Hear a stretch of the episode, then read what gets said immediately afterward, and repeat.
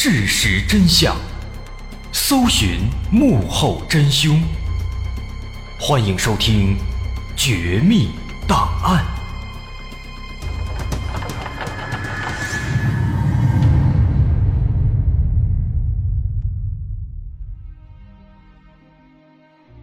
还原事实，探索真相。欢迎继续关注《绝密档案》，我是大碗。在上回咱们说的，二十一岁的小伙子奥托就因为在朝鲜旅游期间手贱撕了一个条幅，结果莫名其妙的就被判了十五年。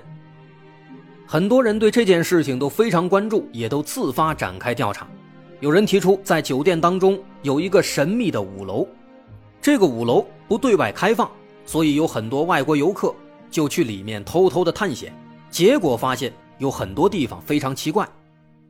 人们猜测，当时奥托进入的就是五楼，并且很可能在这里看到了某些不该看的东西，由此才落得这般下场。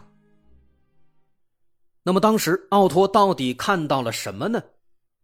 其实，不管他看到了什么，都已经不重要了。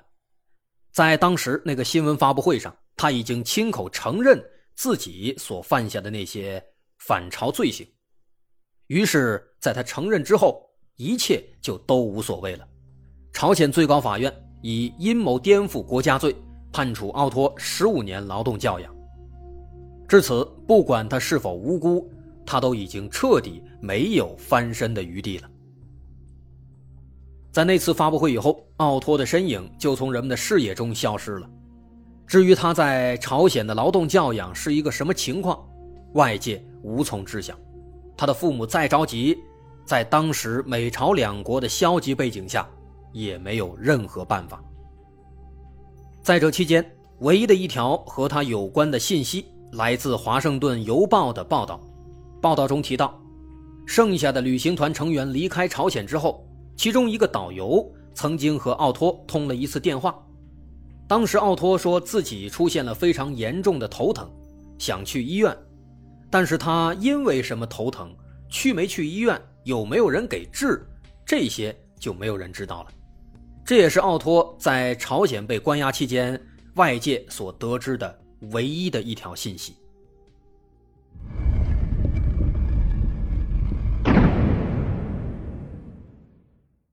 一直以来，朝鲜给外界的印象啊，都是封闭、独裁，对叛变分子和敌对分子的严厉镇压。传言说，他们还有非常残忍的死刑方式，比如炮决，这听起来就毛骨悚然。而且，朝鲜的消息管控能力啊也是非常强的，人们往往看不到他们内部的更多的消息。所以说，这个朝鲜监狱里面犯人们的生存状况是什么样子，这也是大家经常津津乐道的话题。尤其是奥托的事情发生之后。很多人就开始变得更加关注了。有一个韩国裔的美国导游叫裴俊浩，他在2012年涉嫌利用书籍在朝鲜传播反动思想，被认定为敌对分子，也被判了15年劳教。在他被关了一年之后，因为健康状况极度恶化而被提前释放。后来呢，他出了一本自传，叫《不能忘记》。里面详细描述了朝鲜监狱当中的一些生活的细节。他在书里写道：“刚入狱的前四周，每天早上八点要开始接受十五个小时的审讯，并且要在短短几天之内写下数百页的悔过书。接着就是日复一日的劳动，每天搬砖、挖煤。除此之外呢？”他说：“审讯者们还会反复的向这些外国政治犯说，说你们的国家和人民已经把你遗忘了，啊，说一些类似的话，长此以往的念叨这些话，给他洗脑，让他们陷入孤独和混乱。当然了，虽然说啊，裴浩俊他一个人的这些回忆不能代表所有，也不能证明一定属实，但仅仅是这些描绘也足以震惊所有人了，尤其是。”奥托的父母，他们感到极度的愤怒和担忧，但是又毫无办法。其实奥托的家里是不差钱的，他的父母都是有名的商人，他们动用了大量的社会资源去影响美国政府，去采取积极的营救措施。直到过了一年多，二零一七年，特朗普上台了，美朝关系开始逐渐改善。利用这个机会，经过两国的协调，朝鲜终于同意把奥托提前释放。二零一七年六月十三日，被囚禁了十七个月的奥托终于被接回了美国。可是谁曾想到啊，原本身体健康的奥托再次出现在大家面前时，他竟然变成了一个剃着光头、鼻子里插着管子、躺在担架上不能说话、也没有了正常思维的一个废人了。根据奥托的父母回忆。说当时他们去机场接孩子，看到的是失去了视觉和听觉的儿子，父母呼唤他，他没有任何反应，虽然睁着眼睛，但是双眼无神，他的身体强烈抖动，看起来非常痛苦。一下飞机，奥托就被送到医院里接受治疗，但是他的情况非常不乐观。经过检查，医生表示，奥托的神经系统已经严重受损。无法说话和走路，已经陷入了一种不可逆的深度昏迷状态，丧失了意识活动。这个情况说简单点就是变成了一个植物人。这还没完，短短六天之后，六月十九号，奥托的父母就忽然悲伤地宣布，奥托已经死亡了。这个消息让大家再次震惊了。他在过去的十几个月里。到底经历了什么？又为什么在回来之后会突然死亡呢？负责尸检的医生表示说，奥托有严重的脑损伤，这是由脑部缺氧引起的。但到底是什么导致了缺氧？是否遭到了虐待？我们现在检查不出来。不过呢，对奥托的尸体所做的 CT 扫描和其他各项检查都表示。没有证据能证明奥托曾经遭受虐待，这一点是大家始料未及的。而如果想知道更进一步的结论，需要对奥托的尸体进行解剖才能得出。但是他的父母对此表示拒绝，希望给孩子留一个全尸。那对于奥托的情况，朝鲜方面的说法是这样的：说当年在开完发布会之后不久。奥托就感染了肉毒杆菌，而且后来因为睡眠问题，他又开始服用安眠药。再之后没多久，他就陷入了这种深度昏迷状态，变成了一个植物人，直到后来被接走。对于朝鲜当局的这种说法，虽然很多人表示不相信，但是在经过谨慎的分析之后，医学专家认为肉毒杆菌的说法在理论上确实是有可能成立的。当然，也不能排除他们使用了某种非常隐蔽的、难以被察觉的折磨手段。但无论如何，由于父母拒绝解剖，无法展开深入检查，所以奥托的死因也就成为了永远的谜团了。不过呢，奥托的死亡也留下了一个新的疑问：既然奥托早在发布会召开之后不久就变成了这个植物人的样子，那为什么他在朝鲜那样的医疗环境下都能坚强的生存十七个月，然而一回到美国，却在短短六天之内就死了呢？其实啊，有这样一件事情，可能很多人无法理解。当时奥托被接回美国之后啊，其实他并没有在医院里接受太长时间的治疗，没过两三天，他的父母就把他从医院接回了家里。一直到第六天，奥托忽然死亡。而之前他在医院的两三天时间里，奥托的情况其实还是比较稳定的。他唯一的异常就是他的体温在第二天飙升到了四十度，但是在后来出院时也基本已经恢复到了正常。所以说他在医院的这几天，起码是比较稳定、比较正常的。既然如此，为什么一被接回家？他就忽然死亡了呢？从这短短六天的时间线来判断啊，在医院的几天里，起码是正常的，所以说，问题肯定出在被接回家之后。很多说法都认为，奥托如此之快的死亡和他的父母有直接的关系。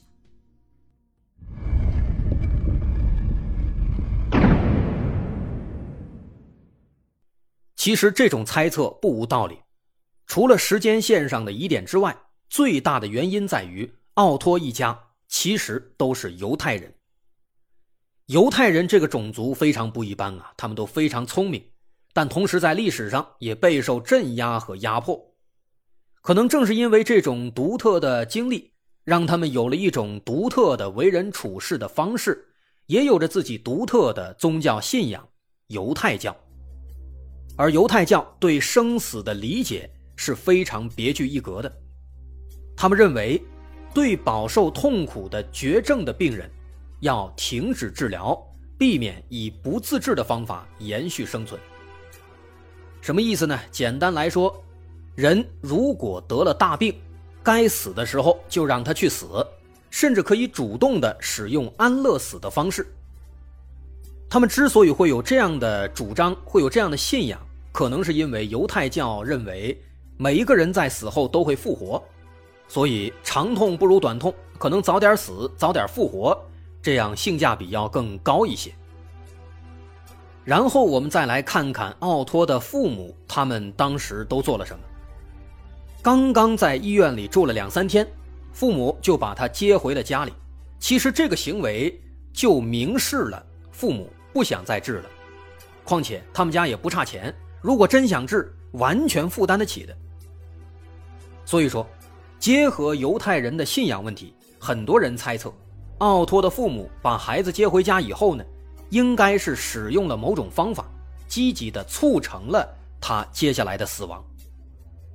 在某种程度上来说呢，这也符合父母的某种心理啊，不忍心让孩子像行尸走肉一般的度过下半生。毕竟，植物人基本上是无法痊愈的。那么，再之后，送走了孩子了，这对父母又化悲伤为力量，对朝鲜当局展开了反击。他们下定决心要为儿子报仇。不过啊，说起来容易，做起来实在太难了。再有钱，再厉害，这夫妇俩也只是一个个体。一个普普通通的美国公民，他们拿什么去和朝鲜对抗呢？难道要指望美国政府吗？那简直是天方夜谭。纵使特朗普政府确实在国外救回了不少人质，但那也仅仅是出于政治目的。不论谁当美国总统，都不会为了一个普通的公民大动干戈，除非是出于政治上的需要。这对父母没有灰心。他们知道美国政府靠不住，所以首先呢，他们在美国起诉了朝鲜政府。二零一八年，美国法院判决朝鲜政府要支付五亿美元的赔偿。当然，我们知道这肯定是没有什么用的，朝鲜肯定不会支付。夫妇俩对此其实也是了解的。那之所以起诉，其实很大程度上是为了表达态度。为了引起更多人的关注，我们试想，一个美国公民忽然起诉另一个国家，要求对方赔偿五个亿，这听起来就很容易吸引大家的眼球。所以说，这两口子到底是商人，头脑还是非常灵活的。这仅仅是一个开端，表达了态度，得到了大家的关注之后，他还有其他更加厉害的办法。朝鲜不是不给钱吗？那他们也不可能跑到朝鲜去要钱。不过呢，朝鲜在海外有很多资产，这些资产上就能大做文章了。这对夫妇首先从美国国内下手，追查朝鲜的资产。